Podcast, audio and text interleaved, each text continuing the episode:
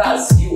Nessa aula aqui você vai entender um pouco do sistema de aviação civil internacional. A gente vai conhecer aí o que é que aconteceu no mundo, desde a sua criação até a atualidade, tá bom? E para a gente começar, eu vou falar para vocês alguns problemas de relacionamento entre os países como consequência do desenvolvimento da aviação civil.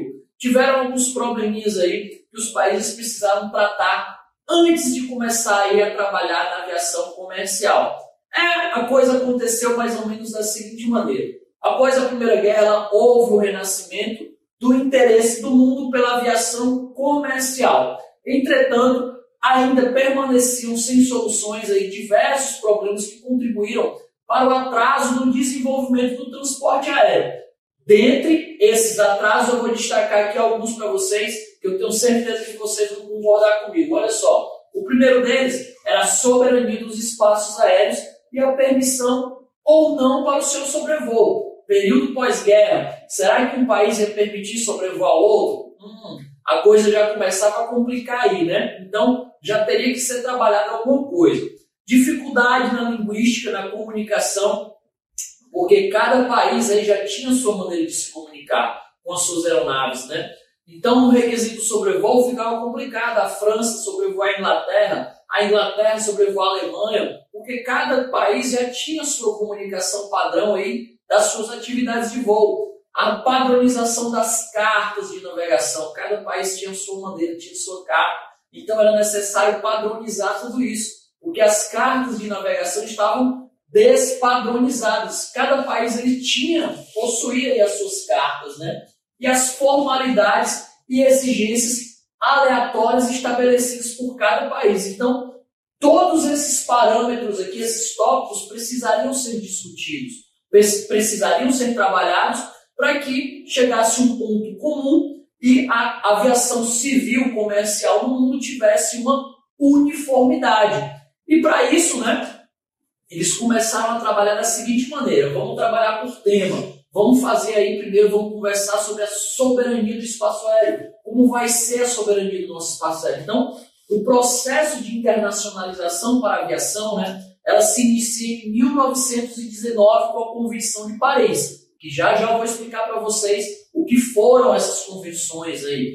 Essas convenções aí foram um divisor de água muito grande para a aviação que deve ser tratado em cada assunto da aviação que você for estudar. Então, nessa época, havia um problema com a caracterização da natureza jurídica do espaço aéreo. Então, em relação a isso, as duas concorrentes principais se destacavam da seguinte maneira: olha só, inspiração inglesa e a formação francesa. A inspiração inglesa era defensora do princípio da soberania do Estado com relação ao espaço aéreo ou seja, sobrejacente ao seu território, o poder absoluto sobre as camadas sobrejacentes, ou seja, tudo que está em cima do meu território é meu, tá certo? É meu. E a formação francesa era favorável aí à livre circulação do espaço aéreo. Galera, terminou a guerra, vamos liberar tudo, pode passar aí de boa. Política da boa vizinhança. Mas a coisa não funcionava aí. Então eles começaram a brigar, não, eu quero a soberania do meu, do meu Estado. A França, não, vamos trabalhar livre circulação, não tem mais guerra. Daí então, tá certo. Vamos começar em cima de quatro principais teorias aí, tá certo? Através dessa briga, dessas duas correntes aí, inglesa e francesa, eles começaram a trabalhar em cima de quatro teorias. Quais foram essas quatro teorias?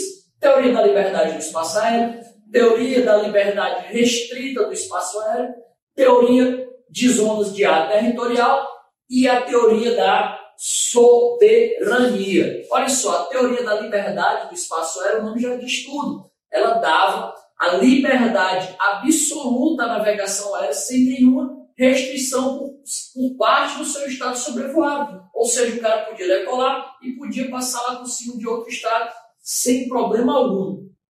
Na segunda, ela já brigava com a teoria da liberdade restrita.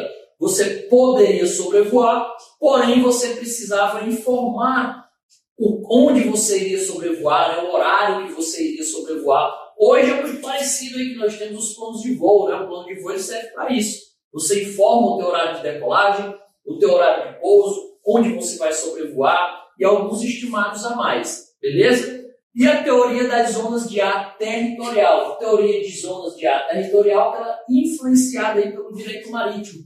São as faixas marítimas, né? Aqueles países ou aqueles estados que têm a sua faixa de mar territorial, então ele precisaria ter aí também né, a sua parte disso, da sua soberania na parte é, marítima também, beleza? E a teoria da soberania, né, que era defendida aí pelos ingleses, né, que era concebida pelos doutrinadores ingleses. Olha só, concebida pelos doutrinadores ingleses aí, que defendia a extensão da soberania do Estado à faixa, né? Ou seja, tudo que estava do solo até o espaço era soberania daquele Estado, era responsabilidade, inclusive também em cima de águas internacionais, beleza? Então, eles defendiam aí a sua total soberania do espaço aéreo. Ok? Para a gente continuar aqui a nossa aula, olha só.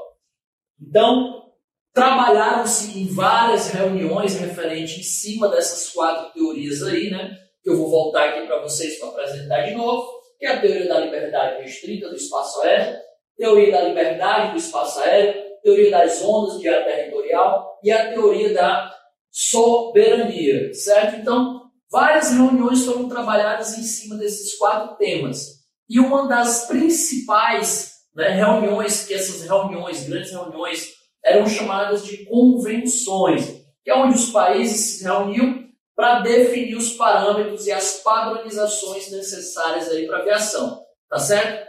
Em torno aí da caracterização da natureza jurídica do espaço aéreo e da superação de outras dificuldades, algumas nações uniram-se, né, antes da Segunda Guerra Mundial em convenções das quais se destacavam as mais importantes.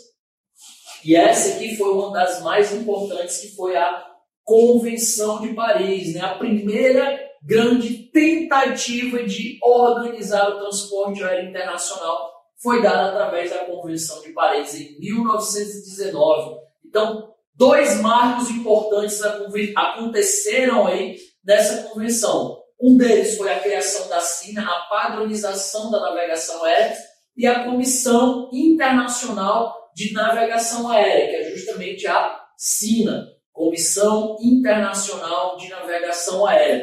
E essa conferência aqui, Conferência de Paris em 1919, ficou conhecida aí como Conferência da Paz. Questão de provinha, hein? Convenção de Paris 1919, conhecida como Conferência da Paz, e foi onde foi criada também a SINA, Comissão Internacional de Navegação Aérea. Passando adiante aqui, pessoal, o que é que diz aqui, né? A vitória da posição britânica, né? Praticamente, os ingleses venceram aí a questão da soberania do espaço aéreo, né? Em contrapartida, as propostas de livre sobrevoo que eram defendidas na época pelos franceses também, até então foram realizadas aí várias outras conferências. A partir de 1919, que aconteceu a Convenção de Paris, em seguida tivemos a Conferência Ibero-Americana de Navegação Aérea, que foi realizada em 1926 aí, em Madrid, na Espanha. Né? Tivemos a Convenção de Havana, que foi realizada em 1928, aí, que tratou, que começou a tratar sobre os direitos comerciais aéreos passagem aérea, bilhete aéreo, contrato do transportador, esse tipo de coisa. Começou os pequenos esboços aí relacionados a essa parte comercial aérea. Mas na Convenção de Varsóvia, que também é uma das principais convenções que ela aconteceu em 1929, tá certo? Ela foi importante para determinar aí a responsabilidade das empresas transportadoras quando danos pessoais, mortes, perdas definições de bagagem, cargas, documentação, unificação de regras,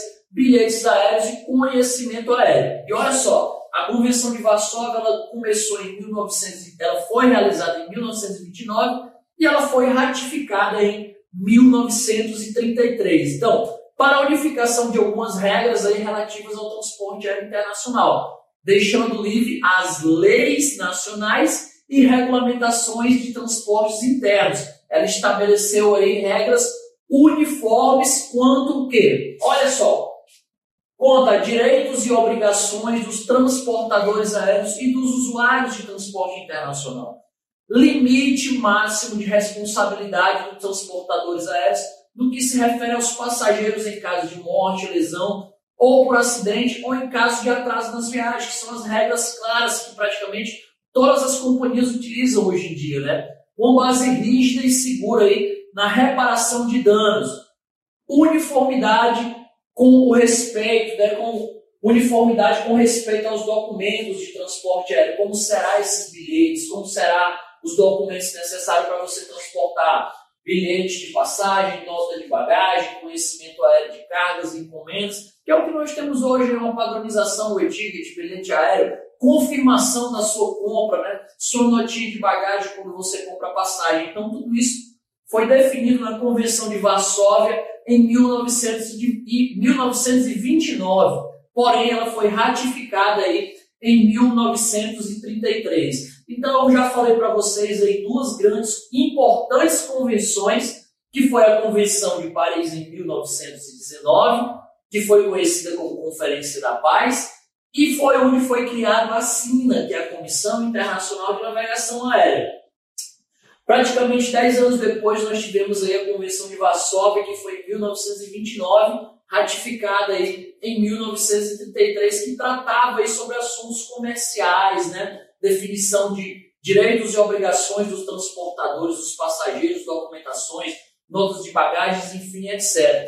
E olha só, depois disso tudo não parou, hein? 1919, 1929, ratificado em 33, não parou por aí. Logo em seguida tivemos a Convenção de Roma, que foi em 33, 1933, para a unificação de certas regras aí relativas a danos causados por aeronave. Ou seja, um acidente numa cidade, quebrou uma casa, aconteceu isso. Quem é o responsável por isso? Isso foi definido na Convenção de Roma em 1933. Tivemos também aí na Convenção de Bruxelas, que foi realizada em 1938, a unificação de certas regras relativas à assistência e salvamento de aeronaves, né? Ou por aeronaves do mar, ou seja, busca e salvamento, seu serviço aí de busca e salvamento, né? Salvar aeronaves, beleza? E não parando por aí, tivemos uma das principais convenções, e realmente essa convenção foi um divisor de água, tá certo, para o mundo, que foi a Convenção de Chicago. Esse encontro internacional que foi realizado em 1944 na cidade americana de Chicago, que reuniu 54 países, e ele delineou, ele delineou o quê? Ele criou as normativas para o transporte aéreo internacional, internacional que é vigente até hoje. Olha só, na Convenção de Chicago foi criado as bases normativas para os transportes aéreos internacionais as regulamentações que são vigentes até hoje. Esse importante encontro também foi responsável para extinguir a então conhecida como SINA, Comissão Internacional de Navegação Aérea, e dar-se início à fundação e criação da OACI, ou conhecida também como a ICAO, International Civil Aviation Organization, ou OACI, como os brasileiros conhecem, Organização da aviação civil internacional. Então, estabeleceu-se que nessa convenção de Chicago a teoria da soberania né, do Estado, ou seja, dos ingleses tanto defenderam aí, cujos conceitos permanecem até hoje, devido ao grande crescimento e à potencialidade do transporte da aviação a partir da Segunda Guerra Mundial, começava a representar aí uma coisa muito importante, então, olha só, é, começava a representar, o, aliado ao acelerado desenvolvimento da indústria aeronáutica, da fabricação de aeronaves, da movimentação. Então, não houve menor dúvida de que o transporte aéreo passaria em breve a apresentar aí um, a ser, na verdade, um importante instrumento de desenvolvimento econômico e o incremento de intercâmbio comerciais entre esses países. Olha só o que foi definido nessa convenção. Muita coisa, né? Muita coisa importante aconteceu aí nesse período, que é importante você saber também. Então, A Conferência Internacional de Aviação Civil, né, que foi que é o nome oficial da Convenção da Convenção de Chicago, certo? Conferência Internacional de Aviação Civil, ela foi convocada pelos Estados Unidos com uma grande participação dos países europeus. Claro, esses países, né, é, mais desenvolvidos perceberam a importância de criar uma melhor e mais criteriosa padronização técnica e operacionais das normas operacionais para permitir as ligações entre vias aéreas, ou seja, vamos padronizar aqui como serão as nossas rotas, como serão os nossos acordos comerciais, enfim, etc. Dois aspectos que se destacavam importantes na Convenção de Chicago: aspectos técnicos, que pela sua natureza foi tratado com muita rapidez, porque eles já sabiam como operacionalizar o equipamento, o avião, enfim, etc. E o aspecto econômico, esse que tem sido desde a convenção bastante complexo e problemático, cuja harmonia tem sido alcançada através de acordos bilaterais que disciplinaram a exploração comercial através da troca de direitos entre esses estados. Eu vou para o teu, posso vender passagem no teu estado e voltar para o meu. Você da mesma maneira. Então, esses acordos comerciais e econômicos foi que deram um trabalhinho aí, tá bom? Mas, passando adiante aqui, ó, olha só o que, é que vocês estão vendo aí, ó. Esse aqui é o símbolo da OACI, né? É o símbolo da ICAO que foi criada no dia 7 de dezembro de 1944, por meio da assinatura da Convenção de Chicago, né, foi criado aí então a Organização da Aviação Civil Internacional. Ela é uma agência especializada das Nações Unidas e tem como objetivo aí definir parâmetros mínimos e aceitáveis da segurança da aviação civil internacional. Então, o que é o ACI? Organização da Aviação Civil Internacional. Qual o objetivo? Definir parâmetros mínimos e aceitáveis de segurança para a aviação civil internacional. Olha só, a Organização da Aviação Civil Internacional, ou ainda International Civil Aviation Organization, tente dizer esse nome aí comigo. Ah, legal, né? Então, como ela é conhecida, ela foi o mais importante resultado da segunda metade dessa conferência, que foi justamente a criação da OACI. A OACI ela substituiu então SINA, que foi criada lá na Convenção de Paris em 1919, né, com os principais objetivos, segundo a própria convenção, no seu artigo 44. Os objetivos da OACI são os seguintes: ela veio para assegurar o desenvolvimento seguro e ordenado da aviação internacional do mundo. E quais eram esses objetivos? Incentivar o desenvolvimento técnico da aeronáutica, estipular o desenvolvimento de novas rotas, aerovia, aeroportos, facilidades à navegação aérea, satisfazer as necessidades dos povos do mundo relativos ao transporte aéreo, seguro, regular, eficiente e econômico evitar o desperdício de recursos econômicos causados por uma competição ruidosa, barulho demais no avião, equipamentos caros, assegurar que os direitos dos estados contratantes sejam plenamente respeitados e que todo estado contratante tenha uma oportunidade aí, equitativa de operar, ou seja, a empresa internacional tem uma oportunidade de fazer voos internacionais contribuir para a segurança dos voos da navegação aérea internacional, padronizando essas rotas, fomentar de modo geral o desenvolvimento de todos os aspectos da aeronáutica civil internacional do mundo, formação de pessoas. Então tá aí, a OACI ela veio com os principais objetivos de quê? Incentivar, estimular, satisfazer, assegurar os direitos, contribuir, fomentar e formar pessoas também. Então, a, a OACI surgiu com todas essas características aqui. Muito bacana, né? Muito bom a gente saber que o, que o órgão veio para trabalhar tudo isso aí. E claro que a, dentro desse órgão, que é o ACI, que é um órgão lá que eu falei para você, já expliquei tudo isso, né? Ela cria normas e práticas recomendadas. E essas normas e práticas recomendadas são chamadas de SARPs, Tá certo? Então, a OACI, que é a Organização Civil, Organização da Aviação Civil Internacional, ela aprova normas e práticas recomendadas na aviação civil internacional, que são as Standard and Recommended Practices. Perdoe meu inglês, mas é mais ou menos isso aí. Standard and Recommended Practices, que são chamadas de SARPs, né? os quais balizam o marco regulatório e setorial dos Estados-membros e a atuação de suas respectivas autoridades da aviação civil. Atualmente são mais de 10 mil SAPs aí que são distribuídos nos 19 anexos da Convenção de Chicago, por meio dessas normativas e políticas complementares, auditorias e esforços estratégicos do desenvolvimento da rede global, tá bom? Então, a, o transporte aéreo hoje opera cerca de mais de 100 mil voos por dia. E todos esses voos são balizados nessas SAPs, são direcionados nessas SAPs que essas SAPs tratam justamente sobre normas e procedimentos operacionais, né?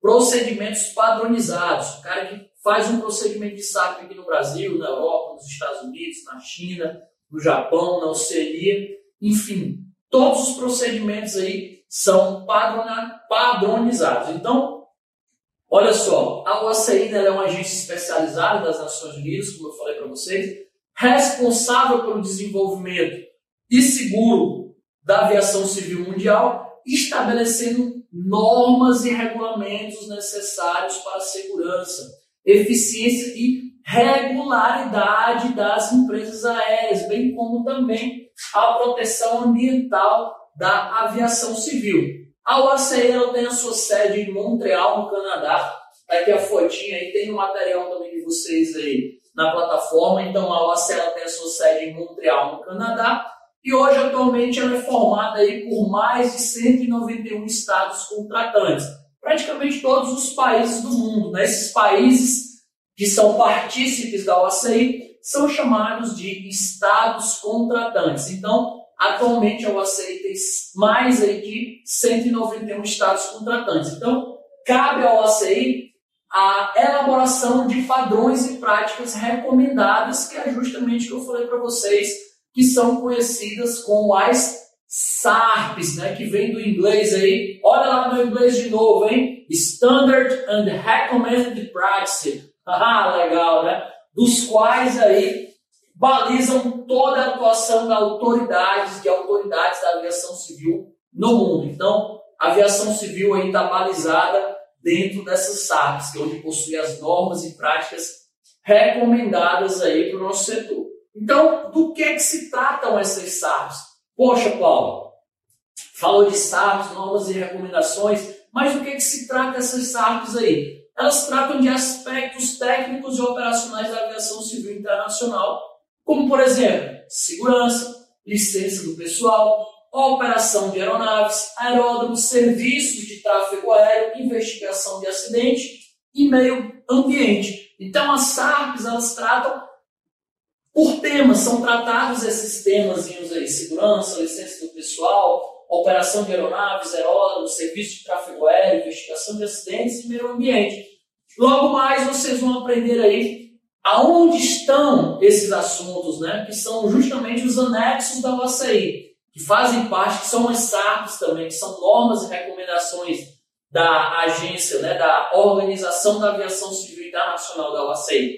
Então, é justamente isso que eu vou falar para vocês aí na próxima aula, que a gente vai falar aonde estão cada tema desse bem subdividido, onde deve ser tratado. Beleza? Então, pessoal, até a próxima aula.